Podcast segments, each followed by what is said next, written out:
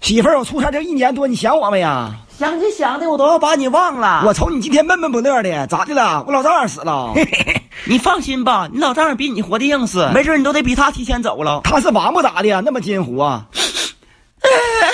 这咋还嚎上了呢？隔壁王守仁大哥今儿早走了，他不挺硬实的吗？咋死的呀？他昨天晚上一顿喝七十斤凉水，生产队那驴也不敢那么硬呐。可不咋的。 完了，早上上厕所就窜稀了。我早上正做饭呢，就听隔壁滋一下子，那动静就像过年放窜天猴似的，场面惨不忍睹啊！完事儿老王咋的了？你跟我说说呀。据说老王当时窜起两米来高，那脑瓜子都插天花板里了。原来他脑瓜子是圆的，像泡豆鱼似的，这一下给怼成俄罗斯方块形了，窜一屋子粑粑呀！那救援人员进去都没地方下脚了，寻出好几个。你对他感情挺深呐，也不是你老公，你没在家这一年多，那老王大哥没少忙活我呀，没日没夜的，临走前薅着我手就不撒开呀，眼珠子瞪溜圆，像牛篮子似的。咽气前他送给我一首歌，咋唱的呀？哪一夜你没有拒绝我？哪一夜我呱呱了你？我是真想他呀！我怀疑我绿了，嘎嘎绿。